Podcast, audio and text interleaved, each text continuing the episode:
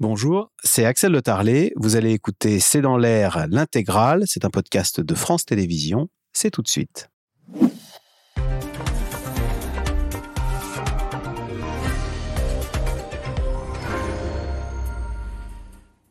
Bonsoir à toutes et à tous. Faut-il s'inquiéter pour nos économies? Aux États-Unis, trois banques ont fait faillite en une semaine.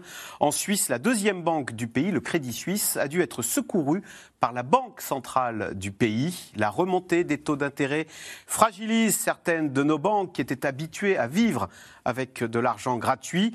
Idem sur le marché immobilier. Avec la hausse des taux d'intérêt, nombre d'acheteurs doivent renoncer à leurs projets et le marché se grippe. Conséquence, après 25 années de hausse, eh bien, les prix immobiliers reculent un peu partout en France. Le marché du neuf, lui, s'écroule carrément de 25 c'est le sujet de cette émission de ce C'est dans l'air, intitulée ce soir Banque, immobilier, nos économies en danger, avec un point d'interrogation. Pour répondre à vos questions, nous avons le plaisir d'accueillir Nicolas Bouzou, économiste, directeur fondateur d'Asteres, société d'analyse et de conseil. Vous êtes chroniqueur à l'Express et à Europe 1, et votre dernier livre s'intitule La France de l'à peu près. C'est aux éditions de l'Observatoire. Gaël Mac, vous êtes directrice déléguée de la rédaction du magazine Challenge. Béatrice Mathieu, grand reporter à l'Express. Je rappelle le podcast La Loupe, qui est disponible sur le site de votre magazine, a écouté ce dernier épisode intitulé Qu'est-ce que le bank run? Et vous nous expliquerez ce qu'est euh, le bank run. Et enfin, Nathalie Janson, vous êtes professeure de finance et d'économie à la Neoma Business School, enseignante à Sciences Po Paris. Merci de participer à cette émission en direct. Nicolas Bouzou, on s'est bien rendu compte cette semaine qu'une banque, ça pouvait faire faillite. Reconnaissez que c'est assez angoissant parce que dans une banque, on y met nos économies. Alors une banque qui fait faillite, c'est pas du tout anodin. Hein. D'ailleurs, ce sont deux banques hein, en réalité aux États-Unis euh, qui ont fait euh, faillite. Si votre question, pour aller droit au but, c'est est-ce que nos économies sont en danger? Non, parce que en fait, les dépôts sont garantis. Alors, ils sont garantis euh, à hauteur de 100 000 euros en France. Aux États-Unis, ils étaient garantis à hauteur de 250 000 euros. Mais en fait, en pratique, les autorités américaines ont dit de toute façon, on garantit tout. On garantit pas jusqu'à 250 000 euros, on garantit tout. Et je suis prêt à prendre le pari qu'on n'en est pas du tout là. Hein. Mais faisons un peu d'économie fiction si on avait le même problème en Europe ou en France, de toute façon, les dépôts seraient, garantis. Donc Au-delà de si j'ai 150 000 euros en, en assurance vie dans une banque, aujourd'hui c'est. Alors les dépôts, les, dépôts, dépôts, vous allez sur les comptes bancaires, c'est garanti. À 100 000 euros. Voilà. Mais, si, mais au-delà c'est perdu. Alors je pense que de toute façon, ce ne serait pas perdu parce que je pense qu'on casserait, le cas échéant, les, autorités Emmanuel casseraient. dirait... Oui, oui, oui, mais bien sûr. Souvenez-vous que Nicolas Sarkozy, en 2008, avait eu cette phrase extrêmement forte. Hein. Il, avait eu, il, avait dit les Français, alors je le cite quasiment mot pour mot, pardonnez-moi, mais ne perdront pas un euro. Donc c'était un engagement euh, extrêmement fort. En revanche, je pense que ce que nous vivons n'est pas anodin. Je pense que des banques qui font faillite, c'est pas bon. Et je pense que ça peut avoir des conséquences économiques, qu'on détaillera peut-être pas celle-là, mais je ne pense pas qu'on euh, soit dans un moment euh, parfaitement bénin, si vous voulez. Alors, euh, dois-je retirer, c'est une question de téléspectateur, Béatrice Mathieu, c'est Annick dans le Morbihan qui pose la question, dois-je retirer l'argent qui est sur mon compte bancaire? Est-ce qu'il faut que j'aille... Alors, il y a même une expression pour ça, qui est quand je m'inquiète c'est le titre du podcast. Hein, quand je m'inquiète pour mes économies, qu'est-ce que je fais? Je vais à la banque et je retire mes économies. Je, ça s'appelle le bank run, c'est ça Bank run en bon français. Alors, euh, la course au guichet, on pourrait. Voilà, la course au guichet. Euh, en fait, euh, c'est une forme de panique bancaire. Hein. Un bank run, c'est à un moment, il y a un doute qui s'est installé sur une banque. On va parler du Crédit Suisse ou de, de, SVB, la Silicon Valley Bank aux États-Unis. le doute s'est installé et au bout d'un moment, tout le monde en même temps veut, retour, veut récupérer ses, ses, dépôts et la banque n'a pas, euh, faut pas imaginer qu'elle a dans, le, dans les sous-sols de, son siège ben, euh, des, des, liasses de billets, donc ne peut pas redonner euh, toutes les liquidités qui, qui, sont, qui sont dans les comptes.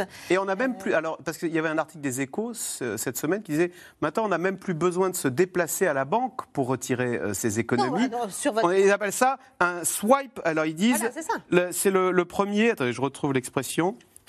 Le premier Swipe- swipe, swipe crash, c'est-à-dire que avec son, avec son téléphone portable, on retire ses économies de la banque. Et si tout le monde le fait en même temps, Bah, Voilà, c'est ça. ce qui s'est passé pour la Silicon Valley Bank. On avait, on avait les images faites de ces queues euh, de- devant les agences euh, bancaires. Euh, là, il suffit d'avoir un, un portable et effectivement, avec en deux.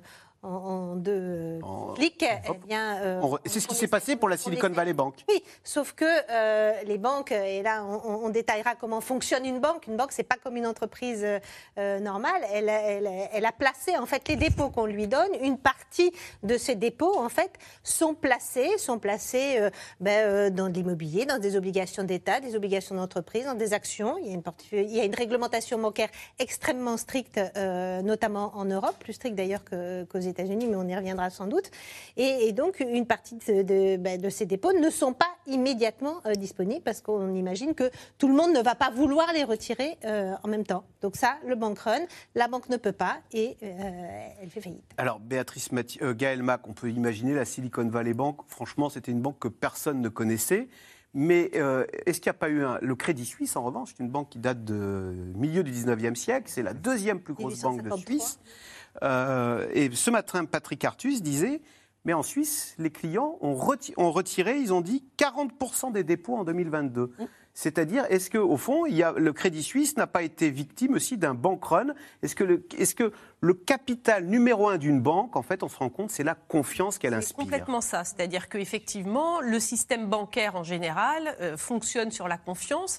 Et clairement, comme l'a expliqué Béatrice, euh, je veux dire, il y a des prophéties autoréalisatrices. C'est-à-dire que si on commence à avoir un doute sur sa banque, alors on va euh, vouloir retirer son argent de, sa- de cette banque et on va aggraver le problème de, de cette banque et on va provoquer la faillite de cette banque qui n'aurait peut-être pas eu lieu si on n'avait pas eu ce réflexe. Bon, après, je trouve que le cas de Silicon Valley Bank et le cas de Crédit Suisse sont deux cas très différents. Euh, le cas de Crédit Suisse, pour moi, le cas de Crédit Suisse, c'est le cas d'une banque. Je pense que la Suisse a beaucoup a un héritage douloureux avec son secret bancaire, la fin du secret bancaire. Les, banques suisses, ça a été le cas d'UBS et aujourd'hui de Crédit Suisse euh, étaient assez laxistes, euh, avaient quand même, elles ont été mêlées à divers scandales où elles avaient accepté de l'argent, euh, où elles ont fait des, des- des investissements douteux, où elles ont soutenu des sociétés douteuses, etc. Donc, je veux dire, le Crédit Suisse maintenant est, est, est il, est, il est face à ces, Et il est ces face à, scandales voilà, passés. à ces errements passés. Bon, la Silicon Valley Bank, elle, euh, elle n'était pas euh, remplie d'actifs pourris. C'est- ce qui se passe aux États-Unis, c'est pas du tout ce qui s'est passé en 2008 où euh, il y avait euh, ces subprimes, donc euh, ces, ces actifs qui, étaient insolvables et qui étaient pourris. Là, c'est c'est pas du tout ça. C'est- plutôt justement, il y avait certainement, euh, c'est- c'est plutôt euh, l'augmentation brutale des taux d'intérêt qui, qui, qui, qui est un sujet pour l'ensemble des banques. Voilà, j'imagine qu'on va en reparler. Mais effectivement, le, le- le relèvement des taux d'intérêt des banques centrales oblige le système bancaire mondial à s'adapter assez vite. Euh, cette remontée s'est faite très rapidement et donc, euh, donc euh, Ça a mis en difficulté ça a la, mis en la difficulté Silicon Valley la Bank. Silicon Valley Bank et ça va mettre en qui a difficulté. dû vendre à perte des actifs pour, pour, parce que Voilà. les clients disaient je veux mon argent, je veux mon argent. C'est ça. Donc la Silicon Valley Bank a dû vendre à perte des obligations d'État voilà. et du coup elle s'est retrouvée en faillite. Alors, elle avait peut-être pas non plus exactement tous les actifs qu'il fallait en face des, des dépôts, dépôts. exigibles. Je veux dire, elle les règles étaient certainement euh, plus euh, moins, moins strictes que ce le Ouais. serait en Europe, par exemple. Je pense qu'en France, la BNP, la Société Générale, le Crédit Lyonnais ne sont pas du tout dans ce genre de cadre. Les règles prudentielles en, en- en Europe ont été très durcies après 2008 et, euh, et, et, euh, elles ont des bilans plus solides. Alors c'est vrai que Nathalie Janson, tout le monde nous dit mais ça ne peut pas arriver en France. On nous disait déjà la même chose en 2007. Eh ben en France, il y a une banque qui a fait faillite, Dexia. Donc est-ce que euh, oui, ce qui est arrivé aux États-Unis euh, ou les problèmes qui arrivent au Crédit Suisse pourraient arriver à une banque française ou bien est-ce que non, oh, jamais, jamais ça n'arrivera? Alors, il faut rappeler qu'en fait, euh, Dexia, elle, elle a fait faillite parce qu'elle était très particulière comme business model. C'était pas une banque commerciale comme les autres. Donc, elle aussi, elle a été victime d'un problème de gestion des taux d'intérêt, d'ailleurs. À l'époque, c'était un peu, un peu le. Donc, mais c'est arrivé. C'est arrivé, mais effectivement, c'était la, la banque des, des, euh, plutôt des communes, hein, puisqu'elle faisait des placements euh, voilà, pour les communes. Donc c'était un autre sujet. C'était effectivement pas. euh, elle, elle a été fragilisée par un contexte et, et justement, on l'a peut-être pas soutenue autant que les autres parce qu'elle n'était pas une banque commerciale au même titre que BNP Paribas ou Société Générale. Euh, par rapport à ce qui s'est passé, il faut, faut bien, euh, bien, bien se rendre compte qu'en fait, la Silicon Valley Bank a fait aussi. Il y a eu ce fameux swipe euh, crash parce que la 90% Qu'est-ce qui, de s'est- ces- qu'est-ce qui s'est Il paraît que le vendredi soir, Oui. tous les Ah, clients. ah, Alors, la- le- au niveau de la chronologie, c'est parce que la banque, effectivement, s'est retrouvée face à des difficultés de liquidité, donc euh, d'effectivement de pouvoir avoir des liquidités pour payer, euh, de toute façon, dans, son, dans sa gestion courante, elle a besoin de liquidités, mais elle s'est retrouvée à effectivement avoir des retraits supérieurs à d'habitude, au, au niveau des compensations interbancaires également, donc il fallait qu'elle ait des liquidités. Elle s'est rendue compte qu'effectivement, son portefeuille, qui était investi euh, précédemment dans des obligations euh, à la fois d'État et pas d'État d'ailleurs, mais à long, plus, plus long terme, c'est-à-dire 10 ans, et, et évidemment avait, euh, valait moins sur le marché parce qu'aujourd'hui, quand vous avez des obligations que vous avez achetées... Quand les taux montent, la valeur des 1%. obligations baisse. Oui, Et moi, ce qui m'intéressait, c'était le comportement Oui. moutonnier des clients. Alors là, Est-ce il est pas quelque chose de oui, nouveau. alors là, par contre, non, il, est- il était même très rationnel dans ce cas-là, parce qu'il faut savoir que les clients de cette banque, en fait, étaient majoritairement non assurés. Ils étaient au-dessus du plafond. Ils étaient au-dessus des 250 000. 95% de ces clients étaient au-dessus du plafond. Donc, eux, tout à fait rationnellement, je veux dire, il n'y a rien de plus rationnel de ce qui- que ce qui s'est passé pour cette banque.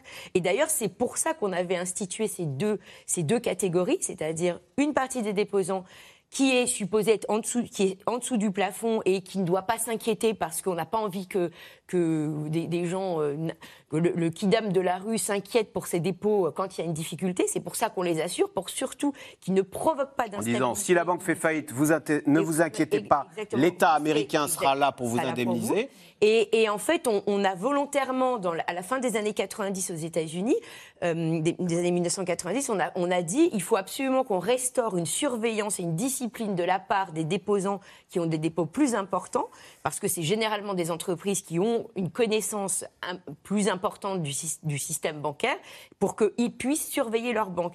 Donc là, effectivement, les déposants, euh, les fameux euh, compagnies de la tech américaine, elles ont, ils ont eu raison de, parce qu'en fait, ils se sont dit mince, nous, on n'est pas assurés, il faut, il faut pas que j'ai une- une- un manque de liquidité. C'est Parce la que banque des start-up. hein. Exactement. Moi, je vais. Tous les patrons de start-up, le Les vendredi tech boys soir, américains, ils savent on dit je quitte, rendez-moi mon argent, rendez-moi mon argent, rendez-moi mon argent, rendez-moi mon argent. Et, et donc, effectivement, ils savent ils- swiper. ils l'ont fait légitimement et ils ont exercé cette discipline. Mais effectivement, trop d'un seul coup, puisque la nouvelle, elle, est- elle est arrivée par le fait qu'on a su que cette banque était en train d'essayer de vendre, qu'elle n'y arrivait pas, qu'elle voulait faire une levée. Elle voulait émettre Lever de l'argent frais. voilà, pour pouvoir faire face à ces difficultés. Donc, cette, cette nouvelle sur les difficultés, effectivement, a entraîné ce comportement qui est tout à fait rationnel cette fois-ci. C'est pas, euh, c'est pas une folie irrationnelle ce qui s'est passé. Au contraire, c'était rationnel. Mais en effet, elle, elle est très particulière à la fois sur sa typologie de déposants, parce que les grandes banques commerciales, même Bank of America ou JP Morgan, n'ont pas 90% de déposants qui sont... Pardonnez-moi, mais il y a des banques en ligne en France. On Oui. peut en citer euh, Fortuneo, Hello Bank, euh, Revolut, euh, N26. Euh, de la même façon, si les clients de ces banques entendent qu'il y a des difficultés, ils pourraient être tentés de vite retirer leur argent. Est-ce qu'ils seraient assurés d'ailleurs? Oui, euh, de Oui. la même façon? Oui. Oui, oui, non, non, bien sûr. Ils sont assurés à hauteur. Alors en, en France, c'est 100 000 euros hein, Oui. par dépôt. Oui, mais comme je vous disais tout à l'heure, je suis absolument. per- Enfin, c'est pas un engagement, c'est pas. Mais je suis persuadé en fait que les dépôts seraient, seraient assurés. Mais quand même, cette banque, SVB Bank, était très particulière puisqu'en effet, les déposants étaient des start-up Ouais. et elle avait en fait des engagements qui étaient très peu diversifiés. C'est-à-dire qu'une banque classique, euh, elle, elle- elle- elle prête aux ménages, elle À prête aux entreprises, secteurs. elle achète des actions, elle achète des obligations, etc.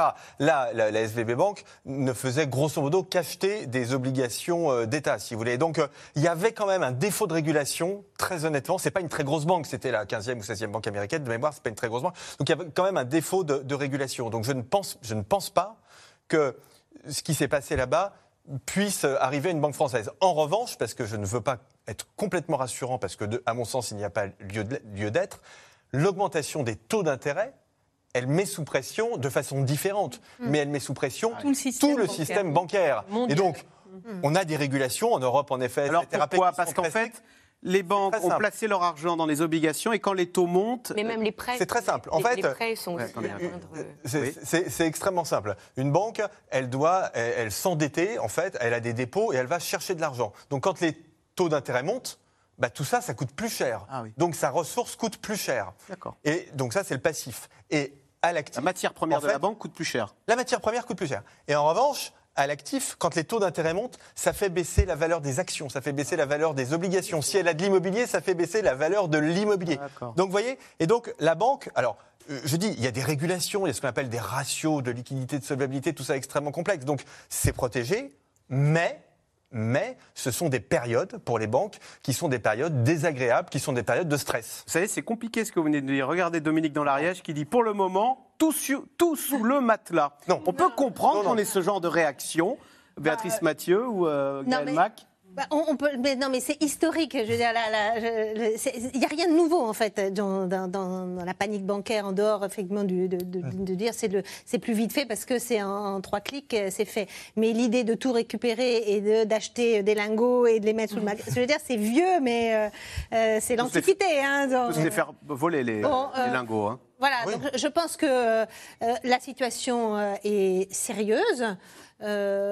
Effectivement, en Europe, on n'est pas dans la situation euh, des, États-Unis, mais bon, euh, il y a quand même une banque systémique qui est le Crédit Suisse, et là, je pense qu'il faudra revenir. Systémique, ça veut dire que c'est une banque qui est très grosse, donc Bah, si elle coule, elle fait couler. Euh, Si elle coule, euh, c'est euh, c'est pas l'ensemble du système bancaire qui coule, parce qu'il y a effectivement plein de, de, de- de prêteurs en dernier ressort, etc. Mais il y a, il y a des échanges extrêmement euh, Entre banques. nombreux entre banques, des prêts interbancaires, des C'est l'effet domino, quoi. et, et l'effet- et l'effet domino. Donc évidemment, on ne laissera jamais Couler. tomber C'est pour ça que le Crédit Suisse. la Banque centrale de Suisse est immédiatement La intervenue. Banque centrale de Suisse est une... Ce week-end, des grandes manœuvres sont en cours avec UBS, l'autre grande euh, banque suisse, et ou BlackRock, euh, le plus gros gestionnaire de... euh, de- La finance mondiale est au chevet du Crédit Suisse, quand même. hein.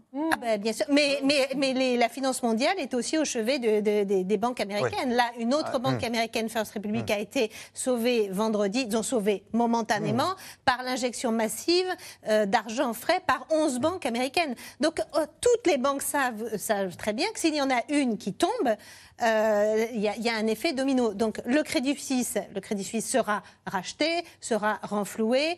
Peut-être, euh, certains perdront euh, de, de l'argent, sans doute. Les pas- actionnaires, pas- déjà. les actionnaires, voilà, parce qu'il y a un ordre quand vous faites, quand, il y a de la recapitalisation ou de, ça- ou de la restructuration de dette, il y a toujours un ordre de créanciers qui, euh, qui perdent plus euh, que d'autres.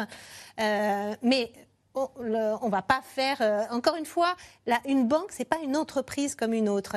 C'est tellement euh, le poumon en fait de l'activité économique, et on sait, c'est extrêmement bien euh, documenté par des études qui sont été faites notamment par le Fonds monétaire interna- international, qui sont passionnantes, qui montrent en fait que les crises bancaires et les récessions provoquées par des crises bancaires laissent des traces extrêmement Bah, longues c'est en fait. 2008, hein, C'est. 2008, c'est la crise japonaise, donc, euh, donc on prend ça extrêmement euh, au sérieux. Et il faut voir aussi, peut-être pour rassurer tous ceux qui, n'écoutent, qui nous écoutent, c'est que le Crédit Suisse, comme Gaël l'a dit, c'était quand même une banque pourrie, faut le dire. Parce que le nom Crédit Suisse, on se dit c'est un coffre-fort euh, Ah, bah, toutes les banques- insubmersible. hein. suisses Ça sont, fait- sont ça- assez pourries. Moi, je voudrais quand même euh, rassurer Dominique dans l'Ariège. hein. Je veux dire, en Oui. France, franchement, depuis quand une banque de détail euh, a fait faillite et des, et des déposants n'auraient pas récupéré l'argent qu'ils ont je, veux dire, on parle de plus d'un siècle. hein. Je n'ai pas de souvenir. euh, voilà. Donc, euh, franchement, je, les rassurerai, je les rassurerai sur ce point. Et d'ailleurs, ça pose même question parce qu'effectivement, le Crédit Suisse, ça fait partie de ces 30 banques. Il y a une, un espèce une idée d'avoir 30 banques qu'on appelle des too big to fail trop grosses pour pouvoir faire faillite. On a compris que celles-là, c'était quand même trop grave, donc elles ne peuvent pas faire faillite. Donc déjà, celles-ci, et c'est le cas du Crédit Suisse, elles peuvent faire toutes les actions pourries qu'elles veulent. Elles savent que à la fin du Il compte, y a l'État qui sera derrière. L'État sera derrière. Et maintenant, de quoi s'aperçoit-on? On s'aperçoit que d'autres banques qui ne sont pas systémiques, comme la SVB, si tu veux, qui était quand même que la 16e banque américaine, donc euh, qui sont bien en deçà d'être de ces grosses banques qui font faire faillite au système, bah, elle aussi, finalement, elle va avoir 100% des déposants vont récupérer euh, leurs dépôts. Même, même Qui va les plus payer petites alors? banques. Qui va payer? bah, Les contribuables américains Oui, par le biais de la Fed. Enfin, oui, c'est des programmes Joe Biden est furieux, il paraît. Il dit il faudrait aller prendre le patron et lui retirer ses bonus. Voilà, c'est le programme de la Federal Reserve. Donc il y a quand même un sujet. Depuis 2008 et la faillite de Lehman Brothers, où on s'est aperçu que ça avait eu des effets, euh, un séisme, et que ça avait eu des effets en cascade, et donc maintenant, les États sont quand même tétanisés, les banques centrales sont tétanisées à l'idée qu'il y ait une faillite bancaire, même d'une banque moyenne, parce qu'on sait que les systèmes bancaires sont très connectés, donc on sait que ça a de toute façon des conséquences. Et donc, il y a toujours quand même les banques centrales et les États qui sont derrière, même pour des faillites bancaires de banques régionales ou de petites banques, etc. Donc, Nathalie Janson, ça veut dire que quand on dirige une, une, grande banque, on peut prendre des paris inconsidérés euh, en espérant euh, toucher de belles rémunérations si ça fonctionne, sachant qu'en cas de pépin, c'est le problème de l'État. Et il y aura le contribuable qui viendra payer les pots cassés si jamais il devait se casser. Alors, on a dit que c'était terminé en 2008. Voilà. Ce genre de comportement Exactement, c'était... Euh, Donc les banques sont sous surveillance. Il, fallait pas, il ne fallait pas privatiser les profits et socialiser les pertes. C'était la fameuse phrase. On a mis effectivement en place tout un, tout un arsenal de réglementation donc, dont on a, qu'on a évoqué. Et notamment, on a demandé aux banques de faire ce qu'on a appelé... Euh, euh, j'ai du mal à le traduire en français, mais c'est une espèce de testament, c'est-à-dire de prévoir sa fin. Ah. Oui, oui. Donc ça, ça a été aussi. Euh, alors bon, il y a beaucoup de discussions à, propos de, de, la véracité de ces, de ces, types de projections, mais les banques normalement ont toutes dans leur petit coffre un petit, un petit manuel pour liquider de façon ordonnée la banque en cas de problème. Et notamment qui paye, c'est-à-dire mmh. quel quels sont les créanciers. Pas le contribuable. Voilà. Mmh. Parce que effectivement, quand on regarde l'histoire bancaire, on peut dire que jusqu'à 2008, il n'y a jamais aucun euh, créancier bancaire qui a perdu qu'on détienne des obligations de banque, qu'on soit actionnaire des banques, qu'on soit déposant de la banque, jamais personne n'a rien perdu, sauf effectivement le contribuable. Joe Biden, il est censé, il est très mécontent de ce qui s'est passé à la Silicon Valley Bank et il a demandé au Congrès qu'on prenne des mesures pour qu'on puisse rattraper le patron de la Silicon Valley Bank et lui retirer les bonus qu'il aurait gagnés, parce qu'il dit maintenant c'est le contribuable qui va devoir garantir les dépôts. Euh, de tous les clients de cette banque qui a fait faillite. Surtout que le patron de la Silicon Valley Bank, il a, il a vendu manifestement des actions, euh, euh, justement, il y, a, il y, a, 15 jours ou 3 mm-hmm. semaines, juste avant que ça tourne euh, au roussi.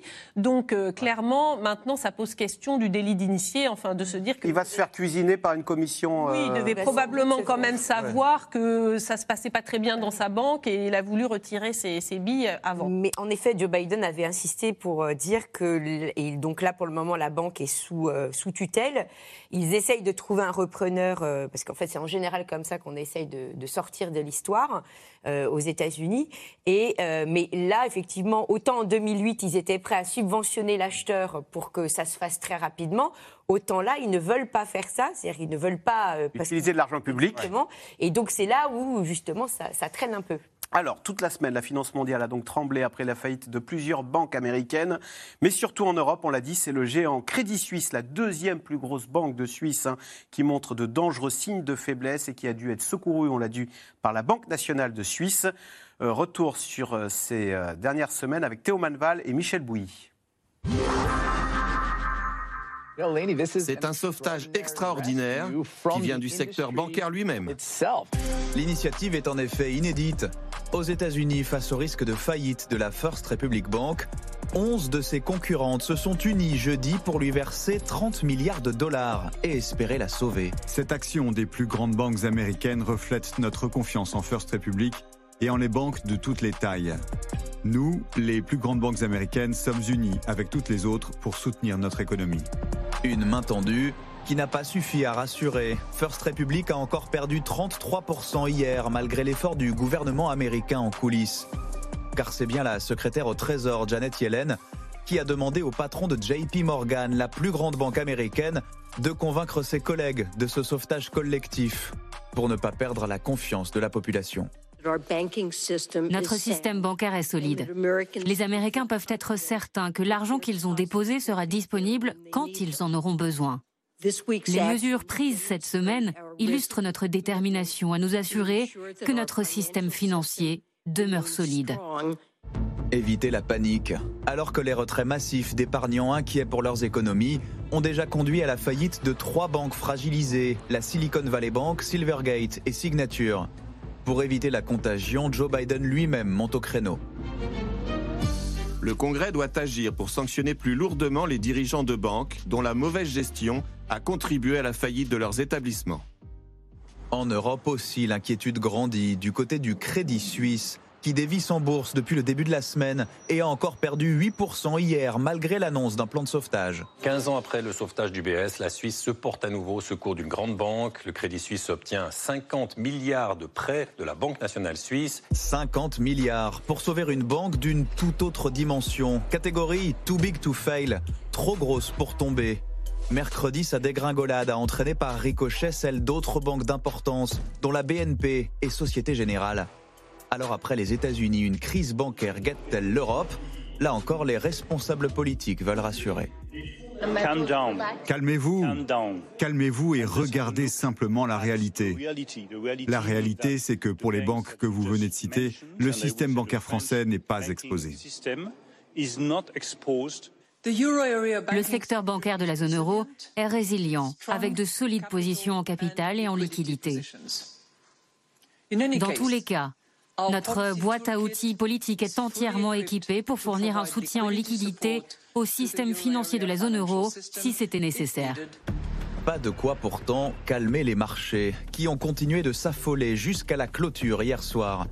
Un coup à la hausse, deux coups à la baisse. Paris, Londres ou Francfort ont toutes perdu plus de 3% cette semaine rendant d'autant plus cruciale la réunion de la BCE avant-hier. La Banque Centrale Européenne allait-elle relever comme prévu ses taux d'intérêt pour lutter contre l'inflation, quitte à rendre l'argent plus cher pour des banques potentiellement fragilisées? Je vous confirme la priorité à la lutte contre l'inflation. Nous avons décidé finalement de faire ce que nous avions dit à l'avance, c'est-à-dire de relever effectivement de 0,50% les taux. Et ça, je crois que nous avons envoyé un signal de confiance qui est fort et qui est double. Euh, c'est à la fois une confiance dans notre stratégie anti-inflation, et puis c'est une confiance dans la solidité des banques européennes et françaises. Objectif donc, faire redescendre l'inflation à 2% d'ici fin 2024. Dans la zone euro, elle est aujourd'hui quatre fois plus élevée. Nicolas Bouzou, on a vu euh, le gouverneur de la Banque de France euh, rassurant. c'est la deuxième fois quand même hein, que nous sommes confrontés à une panique, enfin euh, enfin, en tous les cas, une crise bancaire. Euh, en 2008, c'était une panique. Hein. Et ça, vous voyez, c'est plutôt une bonne nouvelle. Et, je l'ai vraiment presque éprouvé physiquement cette semaine en, discutant avec euh, les uns et les autres, avec les autorités bancaires, les Bercy, etc. Je me suis rendu compte que beaucoup de, des gens avec qui je parlais j'avais déjà évoqué ces sujets-là en 2008, c'est-à-dire que beaucoup étaient justement aux affaires en 2008 et ils s'en souviennent parfaitement. D'ailleurs, je suis sûr que vous-même, vous vous souvenez parfaitement de 2008, et moi, je débutais, je me souviens aussi parfaitement de ça. Alors qu'en 2008, le précédent que nous avions, c'était la crise de 29. Et donc, en fait, on utilisait de la littérature un peu académique en se disant, voilà, les erreurs qui ont été commises en 29, faut pas refaire les mêmes, etc. Mais ça restait quand même un petit peu théorique. Là, pas du tout. Et je pense que c'est l'une des raisons qui explique que les autorités monétaires américaines aient agi extrêmement vite, comprennent très bien ce qui s'est passé. Alors qu'en 2008, on a, fait des erreurs. Ils ont fait, les, banques ont fauté, qu'elles soient punies. On les a... Bah, voilà, par exemple. C'était ce qu'avait dit George Bush. Hein. C'est un excellent exemple. Ce type de jugement presque morale d'une certaine façon. Donc on n'a pas sauvé les Man Brothers, évidemment. Donc 15 septembre 2008, tout le monde se souvient que ça a été une catastrophe absolue pour l'ensemble de la, de, la planète. Il est clair que c'est des erreurs qu'on ne refera plus. Et je me souviens de Nicolas Sarkozy, qui était le chef de l'État. Qui avait été réveillé en pleine nuit et voilà. dit, moi j'y comprends rien à vos et alors, et, c'est très intéressant parce qu'il le dit, il l'a dit encore récemment, il dit, mais au fond, et je trouve que l'expression est très bonne, il dit, l'économie mondiale se vidait de son sang, et la difficulté que nous avions, c'est que nous avons mis une semaine, deux semaines à identifier le problème, à comprendre ce, ce qui se passait. Là, aujourd'hui, on s'en souvient parfaitement, on comprend très exactement ah ce qui se passe, et je pense que c'est clé dans la gestion de la crise. Et d'ailleurs, Béatrice Patureau se souvient qu'il a, il a, il va accuser Nicolas Sarkozy, Angela Merkel, d'avoir tardé à comprendre la gravité de la, crise financière. Et il a dit qu'elle a contribué à aggraver la crise par la lenteur de sa réaction. C'est compliqué, ces affaires bancaires. C'est extrêmement compliqué. Mais encore une fois, il faut bien répéter que nous ne sommes pas. Mais euh, je ne dis pas que la crise n'est pas grave mais nous ne sommes pas dans le cas de 2008. Pourquoi c'était différent 2008 Alors, 2008, euh, l'origine, ce sont des, prêts. C'était l'immobilier. Ces prêts. Euh, qui ont été faits extrêmement euh, risqués, des montages totalement euh, baroques à l'immobilier. Ces prêts ont été découpés, ce qu'on a appelé titrisé, repackagé dans avec euh, plein d'autres euh, différents prêts et revendu dans le monde entier. Dans le monde. Donc en fait, quand vous avez euh, Monsieur Smith au fin fond de l'Ohio ou en Floride qui ne pouvait plus payer son crédit, quand vous avez eu plein de, de Monsieur Smith partout aux États-Unis, eh bien, ça s'est retrouvé dans. ça a contaminé le monde entier. Ça a contaminé le monde entier. Tous les portefeuilles des banques. Ça, c'est pas une aujourd'hui ce que l'on vit, ça n'est pas une crise de la titrisation. Donc c'est très différent. Ça ne veut pas dire que c'est euh, que tout, va bien, même à Marquis, et qu'il ne faut pas s'inquiéter. Évidemment, la situation est euh, inquiétante. Elle n'est pas non plus euh, désespérée, et on a des garde-fous, et voilà. Donc et, le, et, le, système bancaire européen est quand même assez aujourd'hui solvable avec des, des, ratios de fonds propres qui sont assez. Alors, Nathalie Janson, est-ce qu'il y a quand même un, un classement en termes de sécurité euh, C'est la question téléspectateur. Où peut-on déposer ces petites économies en toute sécurité? Est-ce que vraiment, euh, si on est un peu paranoïaque, on se dit, ben là, vraiment, ça sera le dernier à tomber? C'est classiquement les, comptes de dépôt, mais il fallait les, les, comptes courants, nos comptes courants, qui sont protégés. Et puis en France, on est des grands adeptes, puisqu'il faut savoir que les Françaises ont redité le record de On n'a pas de petites banques régionales comme ont les Américains, là, ces petites banques qui n'étaient pas régulées, non, le, franchement, le, système bancaire français et enfin européen est très très différent du système bancaire américain, où effectivement aux États-Unis, ça ne facilite pas la supervision parce que ce qu'on appelle un, un système à deux étages, système relativement national et puis un système effectivement régional. Avec, il y a moins de contrôle.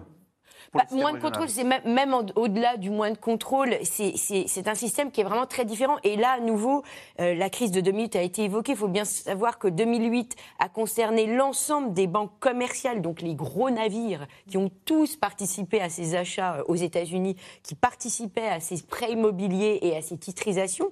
Donc elles étaient toutes touchées le jour où, où, ça tout s'est emballé. Alors qu'en fait, aujourd'hui, on parle d'une banque, la, la Silicon Valley Bank, qui faisait un métier très particulier qui n'est pas vraiment de la banque commerciale.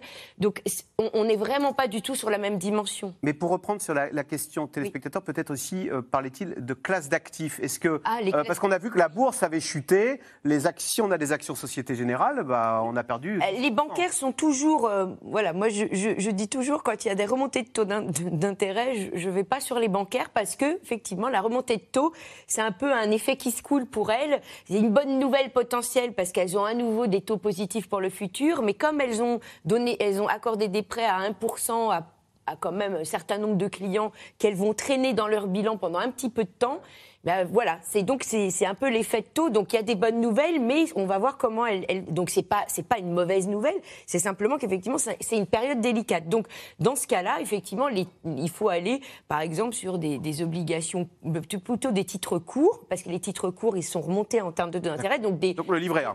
Du, du, livret A, il est très bien en ce moment parce qu'effectivement le taux était remonté là, on eh rien du tout. 3%. Si vraiment on veut être euh, au summum de sa de, de son d'aller dans des trucs un peu plus plus sophistiqué, on peut aller sur de la dette d'État à, un ou deux ans. Nicolas Bouzou, des banques qui sont moins en forme, est-ce que ça veut dire que ce sont des banques qui vont moins prêter aux commerçants ou à, par exemple aux ménages qui souhaiteraient euh, contracter un emprunt immobilier? Parce qu'elles disent attendez, en ce moment, on fait faillite, euh, vous reviendrez plus tard pour votre crédit Alors, pour moi, c'est exactement ça le sujet. C'est-à-dire que pour moi, le sujet n'est pas du tout, en effet, le sujet comme en 2008, c'est pas les, crises, les, faillites bancaires, les, dépôts, etc. Je pense qu'on est parfaitement euh, protégé. Donc, c'est pas ça. En revanche, comme j'essayais de, de, le dire tout à l'heure quand je disais que j'étais pas complètement serein avec cette situation, les banques, toutes les banques, sont aujourd'hui sous pression.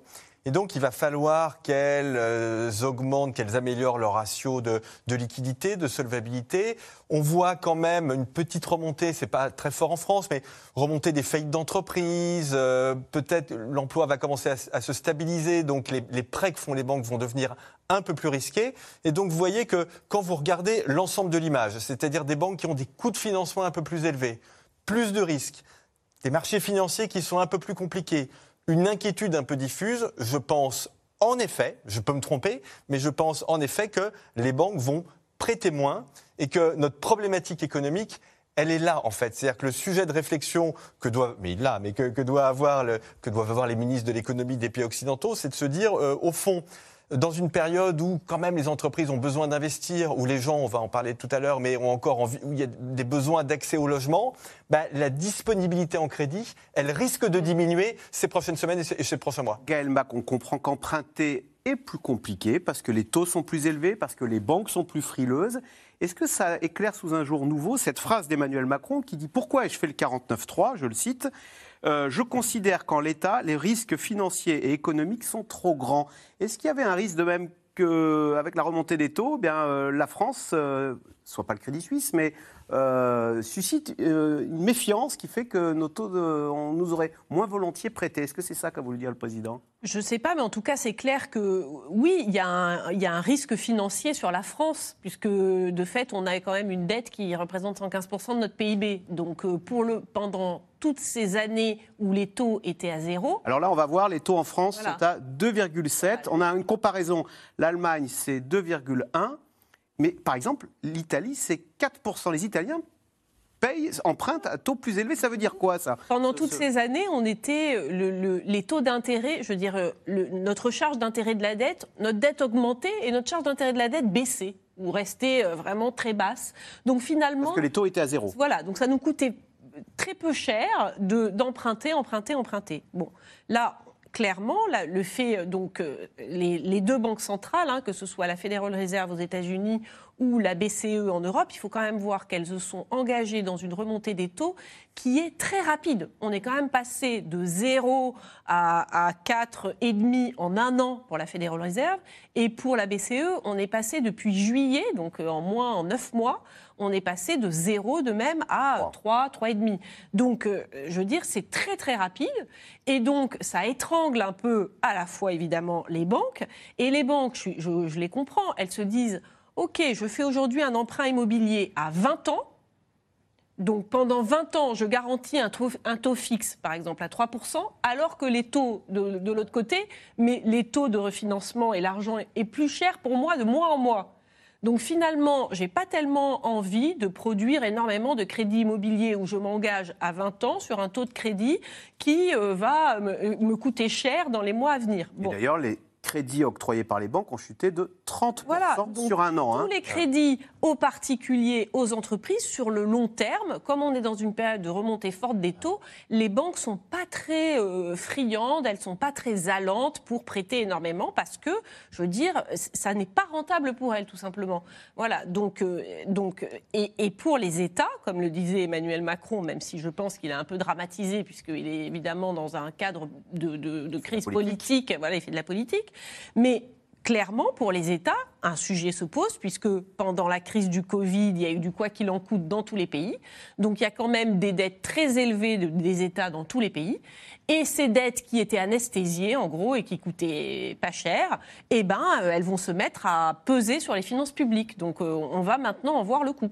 Alors, on l'a compris, hein, le système économique est secoué par la hausse des taux d'intérêt enclenchés par les banques centrales pour lutter contre l'inflation, on le rappelle. Hein. Et l'un des premiers secteurs touchés par ces augmentations de taux, c'est bien sûr l'immobilier. On vient d'en parler en France depuis plusieurs mois. Du coup, on assiste à un retournement du marché avec des prix en baisse un peu partout. Sujet de Magali Lacrose, Pierre Dehorne avec Erwan Ilion. Mais que se passe-t-il dans l'immobilier? Depuis des mois, le marché du logement est en tension.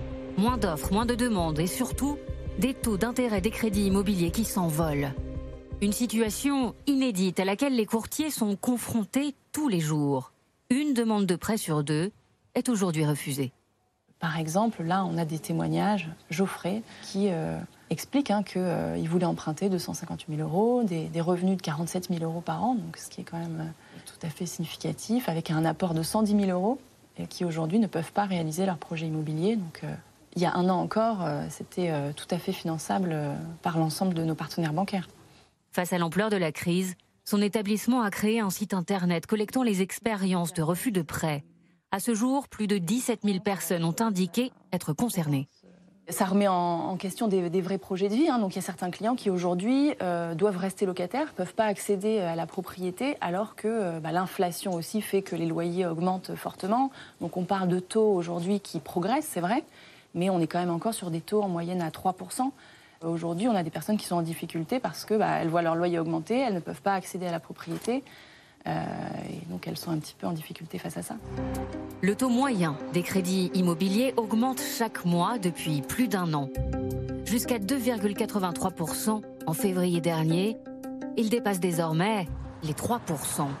Cela fait moins de transactions immobilières, mais aussi moins de construction, alors que la France manque cruellement de logements.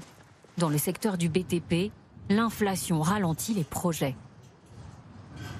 On a euh, des prix qui euh, ont fortement augmenté euh, sur les matériaux depuis deux ans. On a le bois qui a pris plus de 50%, on a le vitrage qui a pris plus de 30 à 40% avec l'aluminium. On a vraiment tous les, secteurs de la maison ont été impactés. Hein. Même les tuiles, qui aujourd'hui sont toujours dans très très forte pénurie, ont pris des hausses considérables à cause de la hausse du coût de l'énergie. Le logement neuf s'enfonce dans la crise et inquiète les professionnels du secteur. 2023, on est euh, sur une baisse historique de la maison individuelle avec euh, des chutes des ventes et des hausses des taux d'annulation. On est de l'ordre de moins 30 à moins 50% C'est un rêve qui va devenir de plus en plus inaccessible aux Français. Depuis le 1er janvier, une nouvelle règle chamboule également le marché locatif. Aucun nouveau contrat de location ne peut être signé pour les logements les plus mal isolés classés G par un DPE, le diagnostic de performance énergétique. En début d'année, cela concernait 90 000 logements. De quoi inquiéter les propriétaires de logements classés F, comme Charles. On a des grandes fenêtres, donc ouais, j'imagine apposer un isolant en dessous, un isolant ici, sauf que si je pose un isolant sur cette partie-là, bah, potentiellement la fenêtre, je pourrais plus l'ouvrir. D'autant que la loi est graduelle. Sans rénovation, son logement sera interdit à la location en 2028.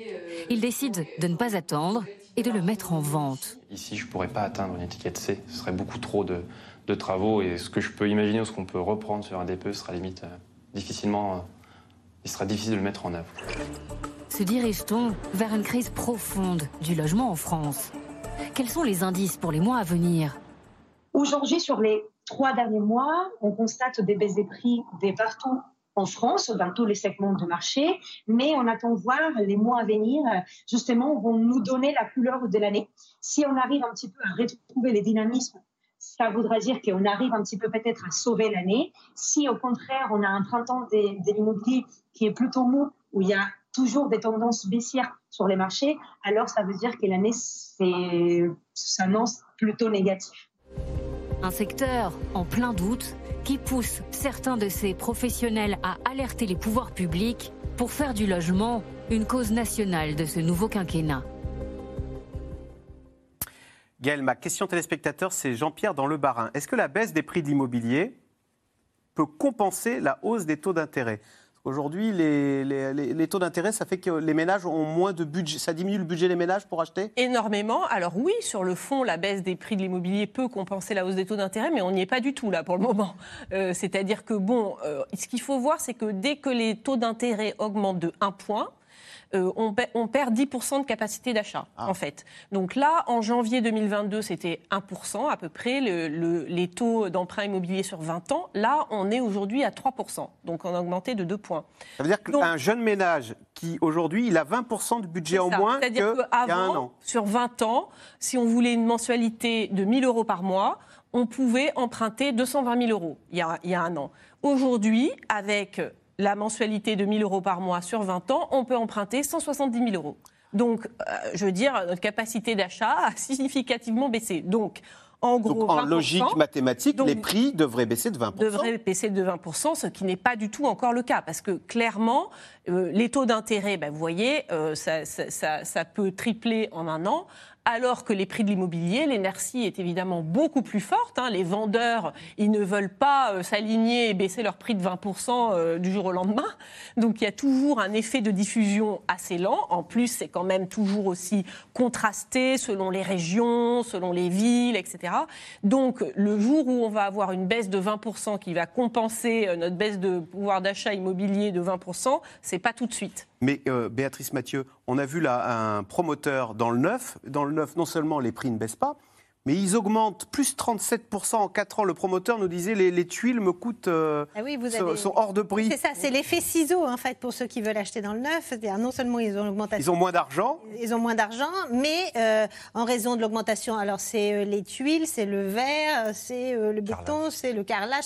En fait, c'est tout. Hein. Les normes. Les, et plus la fameuse RT 2020, donc réglementation thermique 2020, qui fait que ça accroît aussi le coût de sortie en fait d'un d'un produit neuf. Les tensions sur, le, sur le, les pénuries de recrutement aussi. Voilà, c'est ça. Donc, l'immobilier est en chute libre alors les, donc, dans le neuf. Donc la construction neuve souffre. Il y a un secteur dans la construction neuve qui souffre particulièrement, c'est celui de la maison individuelle, où là, c'est un modèle presque plus, c'est presque une crise structurelle euh, de la maison individuelle.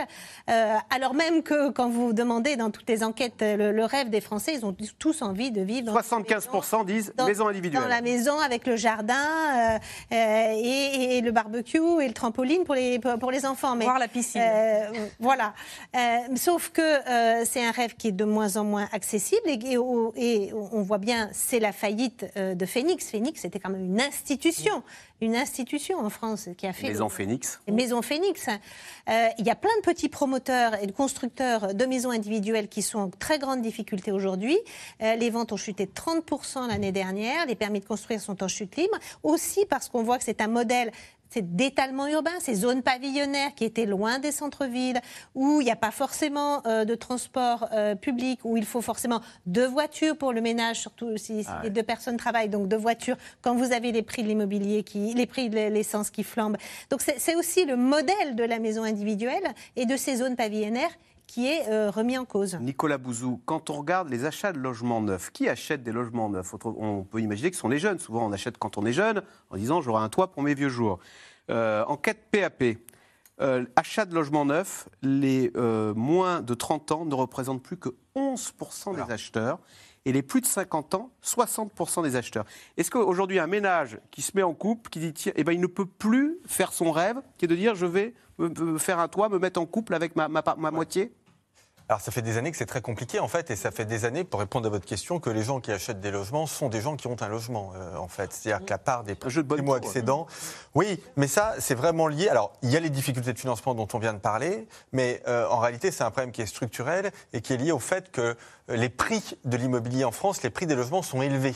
Et en fait, ils sont élevés parce que depuis longtemps, il y a un déséquilibre entre les besoins et l'offre. C'est-à-dire qu'il y a beaucoup de besoins d'immobilier en France pour des raisons qui sont des raisons d'ordre démographique, euh, parce qu'on fait, il y a encore des enfants, on fait encore pas mal d'enfants euh, en France, d'ordre sociologique, euh, parce qu'il y a des divorces, et puis parce qu'il y a des gens en couple qui veulent aussi mmh. vivre. voilà, on va peut-être moins en faire des enfants si on peut pas se loger pour les non, mais, Et alors justement, donc vous, vous avez d'un côté ces, ces besoins, et de l'autre une offre qui est contrainte parce que c'est compliqué de construire en France et c'est de plus en plus compliqué en raison de la, de la réglementation, notamment d'une norme dont vous parle tous les maires qui s'appelle le ZAN, le zéro artificialisation net, qui signifie que quand vous construisez une maison, si vous construisez une maison sur un bout de terre, eh bien, il faut que vous remettiez un, bout de terre, la même surface euh, en terre, et donc il faut détruire autre part, etc. Donc vous voyez que tout ceci est extrêmement euh, compliqué, et donc je pense, je suis entièrement d'accord avec Béatrice Mathieu, avec le, le sens, le sous-entendu de votre question, c'est-à-dire qu'on a un problème économique, un problème presque sociétale d'accès à la propriété des plus jeunes. Alors, euh, Nathalie Janson, souvent les plus jeunes, et d'ailleurs souvent quand on dit pourquoi vous voulez acheter dans l'immobilier, la réponse c'est pour avoir un toit pour mes vieux jours. En gros, pour euh, la, la capitalisation, quoi, en épargne. Hein. Exactement, c'est la euh, Sauf que du coup, il y a alors cet économiste suisse qui dit le logement est devenu si cher que les jeunes n'ont aucun espoir d'accéder à la propriété. Ils sont moins incités à épargner de manière prudente et euh, la suite de la phrase, c'est que c'est selon cette économie suisse, c'est pour ça que les jeunes feraient aujourd'hui du bitcoin, disant comme je ne peux plus épargner de façon rationnelle euh, dans l'immobilier, eh ben je fais tapis avec les crypto-monnaies. Eh ça peut s'entendre comme logique. ça peut s'entendre. Alors effectivement, le, le rêve d'avoir une maison, euh, c'est vrai qu'en France, souvent l'immobilier est un est un moyen de, s'assurer en fait une rente euh, quand on est plus âgé, puisque du coup euh, on a on a on, va ne pas avoir à débourser loyer. loyer, donc c'est très bien. Donc effectivement c'est une c'est un moyen de, capi, de, capitalisation de retraite euh, détourné, mais en tout cas c'est comme ça que souvent en France, en effet, l'investissement immobilier s'envisage.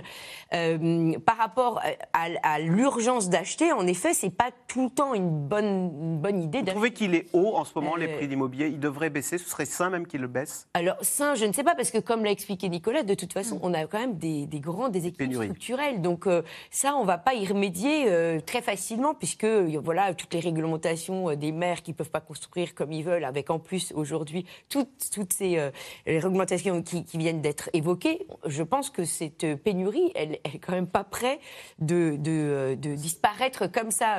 Mais en, effet, on peut se poser de la question de la rationalité de vouloir absolument devenir propriétaire, puisqu'effectivement, on peut très bien se dire qu'après tout, on peut payer un loyer et euh, mettre de côté, épargner euh, de façon plus, euh, plus, voilà, plus rentable, et que finalement, sur la durée, ça, nous, ça, ça, sera effectivement un, un pactole qu'on pourra utiliser différemment plus tard et avec d'autres options.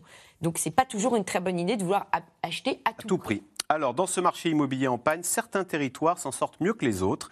C'est parfois le cas de villes moyennes où les prix sont plus raisonnables que dans les grandes, villes, dans les grandes métropoles. À Rouen, par exemple, dans le département de la Loire, la municipalité a su attirer de nouveaux habitants, comme vous allez le voir dans ce sujet de Juliette Coulet et Stéphane Lopez. Après sa journée de travail, retrouver sa maison. Marlène Salerno a longtemps été locataire d'un appartement en Isère. C'est une bonne journée Oui, oui, oui, très bien. Elle s'est installée ici avec son mari Jason il y a deux ans. Rohan, il ne connaissait Pas du tout. Euh, c'est vraiment le Covid euh, qui, qui, a accéléré les choses, on va dire. Euh, ça faisait un moment qu'on cherchait à acheter et cette maison, enfin, ça a été déjà un coup de cœur. Pour finalement l'endroit où elle était et puis pour le prix, 149 000 euros, par rapport à chez nous, c'est on rajoute facilement 100 000 euros de plus, quoi. Un prix imbattable pour 100 mètres carrés d'habitation, une grande terrasse et un jardin, qui permet aux jeunes couples de multiplier les projets. On aurait aimé mettre un, autre chalet ici pour faire un coin un peu cocooning, pour mettre euh, un spa avec des lumières un peu roses, tout ça. Et puis euh, par là, un petit barbecue, voilà, puis un four à pizza. Ça, a été un peu une, nouvelle vie, quoi. Clairement, ça a été une nouvelle vie. Donc euh, quand on a emménagé, ma fille venait de naître. Donc nouvelle maison, enfin ouais, puis une grande maison parce qu'on a gagné, euh, on a gagné presque plus de 50 mètres carrés. Comme eux, à Rouen, 600 nouveaux habitants ont emménagé en 2020. Ce n'était pas arrivé depuis 50 ans. Avec la désindustrialisation, cette ancienne ville du textile avait perdu un tiers de sa population. Elle prend aujourd'hui sa revanche. Cette friche industrielle, c'est l'un des plus grands chantiers d'aménagement de plein centre-ville en France. Là, on va voir la résidence senior qui est là. Et puis donc là, c'est le carrefour qui est en haut, qu'on voit ici. On va pouvoir arriver par là. C'est un énorme chantier parce que ça concerne deux hectares en, plein cœur de la ville, qu'on raménage complètement, qu'on a acquis, qu'on a démoli, qu'on a dépollué, désamianté. Et puis derrière, donc, il y a la construction, donc, euh, euh, avec 8000 mètres de commerce, avec 120 euh, logements, une résidence senior, un parking de 300 places. Un projet à 80 millions d'euros qui participe à la renaissance de Roanne. On a effectivement une industrialisation qui s'est cassée les dents parce qu'elle était euh, basé exclusivement sur le textile qui malheureusement a beaucoup délocalisé, était basé sur l'armement qui pendant un temps donc euh, a baissé les bras. Aujourd'hui, on a une économie qui est beaucoup plus diversifiée avec des entreprises industrielles comme Michelin qui sont euh, en fer de lance donc sur notre territoire, mais aussi des entreprises donc tertiaires. Une ville plus attractive, des logements plus chers. Le prix du mètre carré a augmenté de 39% en trois ans. Nathalie Blanchard est agent immobilier elle a vu arriver un nouveau type de client avec de gros budgets. Avant Covid, ça serait une maison qui serait vendue dans les 180 000. Et donc, vous voyez, là, en ce moment, elle est à 240 000. Les gens des villes qui sont venus, des grandes villes qui sont venus ici, grâce au télétravail, ça leur permettait de venir plus à la campagne. Euh, et puis, repartir une ou deux fois par semaine. Et eux aussi ont fait grimper les prix. Si bien que certains Rouennais ont du mal à se loger. Colette et Patrick Cherpin cherchent à acheter depuis plus d'un an. Leur budget de 180 000 euros n'est plus suffisant. On est dans une période où les biens en dessous de 200 000, il n'y en a pas énormément. C'est un petit peu compliqué. Hein. Donc, sans travaux et puis en dessous de 200 000, il n'y en a pas, pas vraiment beaucoup. Hein. Colette Cherpin a 59 ans. Elle a peur de ne pas pouvoir accéder à la propriété avant sa retraite. Mon mari est à la retraite, moi je n'y suis pas encore, donc, euh, donc le crédit est moins, moins long aussi, parce qu'on bon, ne peut pas se permettre de faire un crédit hein, trop élevé. Avec les taux et les prix des maisons qui augmentent, ça devient de plus en plus compliqué. À Rouen, les prix commencent à se stabiliser. 150 nouveaux logements sont construits chaque année, deux fois plus qu'avant la crise sanitaire.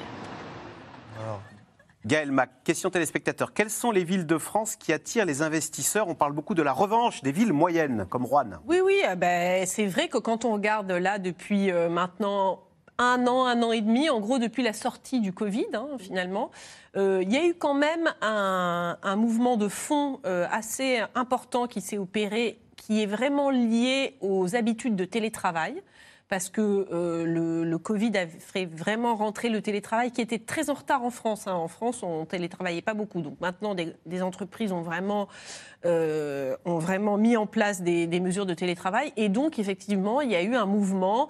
Des villes comme Dax, par exemple, ou Vannes, euh, ont pris 20% là, en un an, sur un an. Euh, des villes même un peu plus grosses comme Montpellier, Toulon, Antibes, toutes ces villes-là ont pris 10, 11, 12% Donc euh, oui, et, c'est intéressant parce que effectivement, euh, les Parisiens et les gens d'Île-de-France vont euh, en région, enfin, sont intéressés. Il y a eu aussi euh, des mouvements comme par exemple le TGV en deux heures pour Bordeaux. Mm, mm. Donc euh, voilà, il y, a, des territoires qui sont devenus facilement accessibles. Et c'est vrai aussi pour les gens des grandes métropoles de région, comme les gens de Bordeaux, de Toulouse, de Nantes, de, Lille, qui eux aussi vont dans la grande périphérie de leur, de leur région, toujours dans la même idée dont parlait Béatrice, d'avoir une maison plus grande, un jardin, euh, voilà, plus de. Alors bon, ce mouvement se calme cependant maintenant parce que maintenant que les gens sont installés depuis un an, dans leur petit paradis, dans leur petit paradis, ils s'aperçoivent que il faut deux voitures, voilà. Il faut amener les enfants aux activités. Il faut amener les enfants qu'on passe tout son samedi et son dimanche à faire le taxi pour amener les enfants au cheval, à la musique, etc. Euh, que les prix du carburant sont élevés, le chauffage. que les maisons individuelles, c'est très énergétique, effectivement, les factures énergétiques explosent, que malgré tout, bon, bah, c'est sûr qu'il y a Netflix, mais tant mieux parce qu'on ne peut pas vraiment aller voir la dernière exposition, euh, je veux dire, sur un coup de tête. Donc euh, là, il y a, voilà, ce mouvement se... Mais c'est vrai que ça a permis à des villes comme Roanne, clairement, ou à d'autres villes moyennes, ça a été quand même un peu pour elles une... Euh, ça, a fait ça leur a créé un, un, surplus de, de vitalisation. Allez, tout de suite, on revient à vos questions. Euh, Nathalie Janson, c'est Jean-Pierre qui pose la question. L'exode vers euh, des villes moyennes a-t-il des répercussions sur les prix de l'immobilier dans les grandes villes? Comme si ces jeunes se disaient on ne peut pas se loger dans ces grandes villes, du boulot il y en a partout maintenant, euh, la priorité c'est le logement. Et le logement, bah, il est moins cher à, Rouen qu'à Lyon. Oui, oui, on le voit. je crois qu'il y a même une baisse historique à Paris. Voilà, c'est une ville qui a baissé, alors que bon, pas, dans les régions euh, concernées. Donc, euh, bien sûr. Et par contre, comme ça a été mentionné, je, ne suis pas sûre que ce sera forcément un mouvement qui restera. C'est pas la fin des métropoles? C'est peut-être pas la fin des métropoles, c'est-à-dire que là, on est dans un moment de transition, on a eu le post-Covid, on a l'engouement pour effectivement quelque chose de nouveau. On va voir, il faut laisser euh, les habitudes s'installer, et on va voir si effectivement on a bien une remise en cause des grandes villes ou pas pour euh, toutes les raisons qui ont été mentionnées. Maintenant, le pouvoir d'attractivité d'une grande ville, on reste sur des demandes aussi euh, qui restent internationales comparées à des villes moyennes. Donc bon, même si peut-être pour le moment il y a un flottement, voilà, je pense, qu'il n'y a, pas, a, pas vraiment menace, euh, une menace sévère sur quand même les grandes métropoles parce qu'il y a une composante internationale qu'on ne retrouve pas forcément dans des villes plus petites. Euh, Félix, en Loire-Atlantique, pourquoi habiter dans les grands centres-villes où les euh, point d'interrogation, les magasins disparaissent, euh, on ne veut plus de voitures, tout est fait pour les riches. et j'allais dire, c'est vrai que Nicolas Bouzou, à l'inverse, les villes moyennes, on, l'a vu dans le reportage, ont fait d'énormes efforts pour réaménager leur centre-ville. C'était l'opération Action Cœur de Ville. Hein. C'est vrai qu'elles se sont énormément embellies, les, villes comme Dijon, comme Arras. Ouais, le Havre. Euh, Action Cœur de Ville, c'est très intéressant parce que je trouve que c'est l'une des grandes réussites de politique publique de ces dernières années. C'est-à-dire, pour le dire, parce que tout le monde ne connaît pas, très rapidement, Action Cœur de Ville, en fait, c'est l'État qui décide de mettre euh, à disposition des moyens financiers, mais pas que, aussi des services, des aides en nature, pour euh, des villes moyennes qui veulent revitaliser les centres-villes, c'est-à-dire faire un, bel urbanisme, relancer des commerces, etc. Et en fait, donc c'est de l'argent qui vient de l'État, mais c'est vraiment les, les, les projets sont conçus par les villes moyennes donc c'est assez bien fait comme, comme, truc. Et ça a en effet très bien marché. Et donc on voit un vrai euh, renouveau des, villes moyennes. Qui redeviennent touristiques, qui redeviennent touristiques, belles. Belles, voilà. voilà. Et euh, ce qui euh, est dit aussi sur les, très grandes villes est, très juste. C'est ce qu'on appelle la gentrification. C'est-à-dire qu'on voit très bien que alors c'est un mouvement qui à beaucoup d'égards est, nécessaire, hein, mais que il y a un certain nombre de nos concitoyens qui n'ont pas envie de faire du vélo uniquement dans les villes. Il y a un certain nombre de nos concitoyens qui n'ont pas les moyens aussi bah, d'accéder à de l'immobilier qui est, euh, qui est très cher. Vous avez dans les métropoles des problèmes de pollution, euh, vous avez des problèmes de sécurité, vous avez des problèmes de saleté. Vous voyez Et donc, on a, les choses sont quand même un peu en train de changer. C'est-à-dire qu'on a un nouvel équilibre qui se fait. Je suis entièrement d'accord avec ce qui a été dit, je vais être très prudent. Je n'achèterai pas l'idée de la fin de la métropolisation, mais ça bouge. Euh, Sébastien, question candide. Pourquoi ne pas baisser les taux d'intérêt afin de sécuriser le milieu bancaire. C'est vrai que la, Banque centrale a même fait le contraire. Elle a encore relevé ses taux d'intérêt jeudi dernier d'un demi-point, comme si elle disait tiens, on va, on va, vous mettre encore plus en difficulté, non? Euh, Je ne sais pas qui veut répondre. en fait, je pense que euh, Christine Lagarde était dans une situation où en fait elle pouvait elle, a, ça fait plusieurs mois qu'elle martèle qu'il faut continuer l'augmentation de. Pourquoi on relève les taux d'ailleurs? On relève les taux pour, pour effectivement euh, combattre l'inflation qui euh, s'installe. Et donc elle a été assez claire depuis ces derniers mois. Et comme elle a également soutenu que les banques étaient très solides en Europe, et notamment les banques françaises, il y avait, donc aucune, euh, aucune urgence à faire autrement que ce qu'elle avait dit jusqu'à maintenant. Donc là, en matière de crédibilité, elle n'avait pas d'autre choix et c'était ce qui était le plus cohérent à faire. D'autant plus qu'il ne faut pas oublier que même si elle a besoin d'aider les banques par des ouvertures de facilités de prêt, elle peut le faire sans compromettre son taux d'intérêt.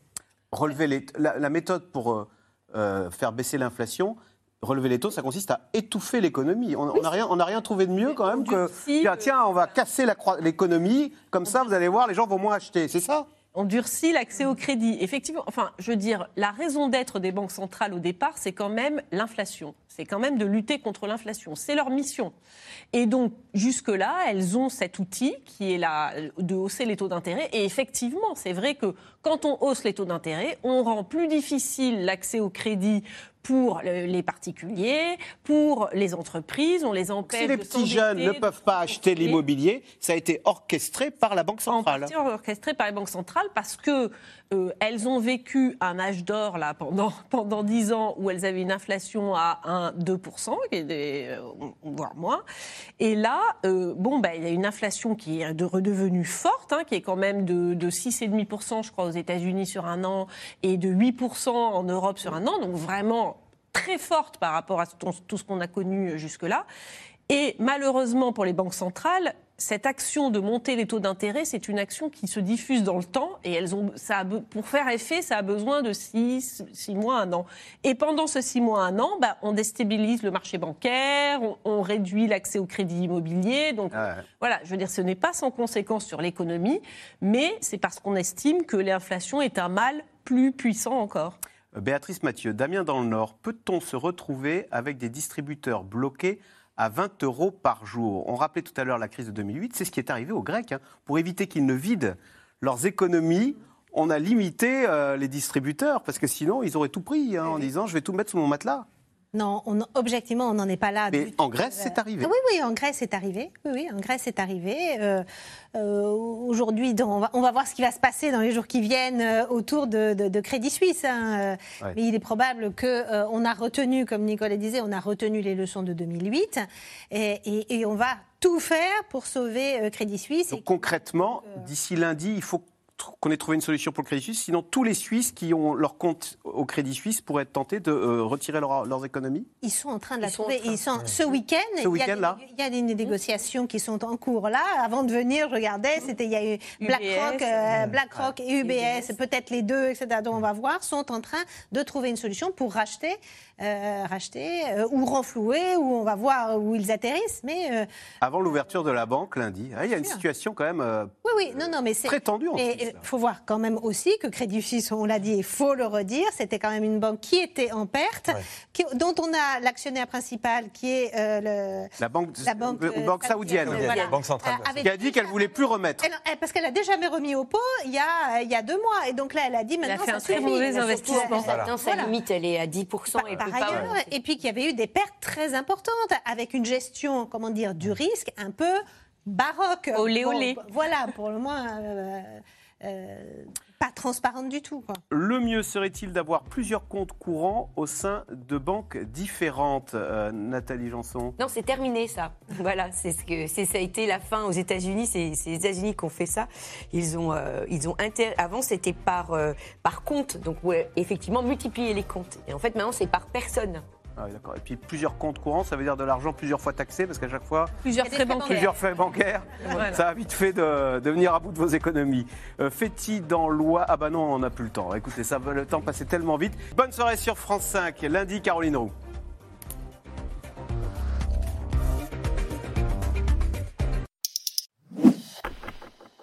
Merci d'avoir écouté C'est dans l'air. Comme vous le savez, vous pouvez désormais écouter l'intégrale, mais aussi l'invité ou vos questions à nos experts. Tous ces podcasts sont disponibles gratuitement sur toutes les plateformes de streaming audio. Et pour le replay vidéo, c'est sur France.tv, bien évidemment. À bientôt.